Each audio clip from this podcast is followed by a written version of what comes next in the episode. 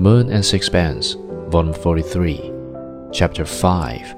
It must have frightened her when Strickland suggested that in her surrender to him there was a sense of triumph over Dirk Stroeve, because he had come to her help in her extremity. He opened the door to many a dark conjecture. I hope it was not true. It seems to me rather horrible, but who can fathom the subtleties of the human heart?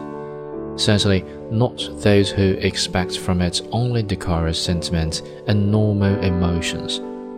When Blanche saw that, notwithstanding his moments of passion, Strickland remained aloof. She must have been filled with dismay, and even in those moments, I surmise that she realized that to him she was not an individual, but an instrument of pleasure. He was a stranger still, and she tried to bind him to herself with pathetic arts. She strove to ensnare him with comfort and would not see that comfort means nothing to him.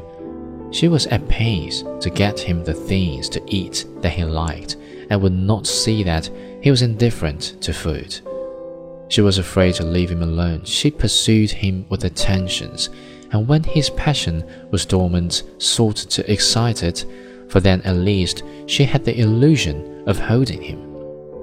Perhaps she knew with her intelligence that the chains she forged only aroused his instinct of destruction, as the plate glass window makes your fingers itch for half a brick, but her heart, incapable of reason, made her continue on a course she knew was fatal.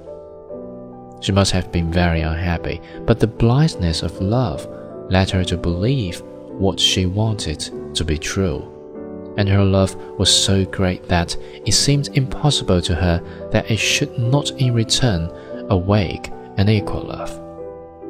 But my study of Strickland's character suffers from a greater defect than my ignorance of many facts, because they were obvious and striking. I have written of his relations to women, and yet they were but an insignificant part of his life it is an irony that they should so tragically have affected others.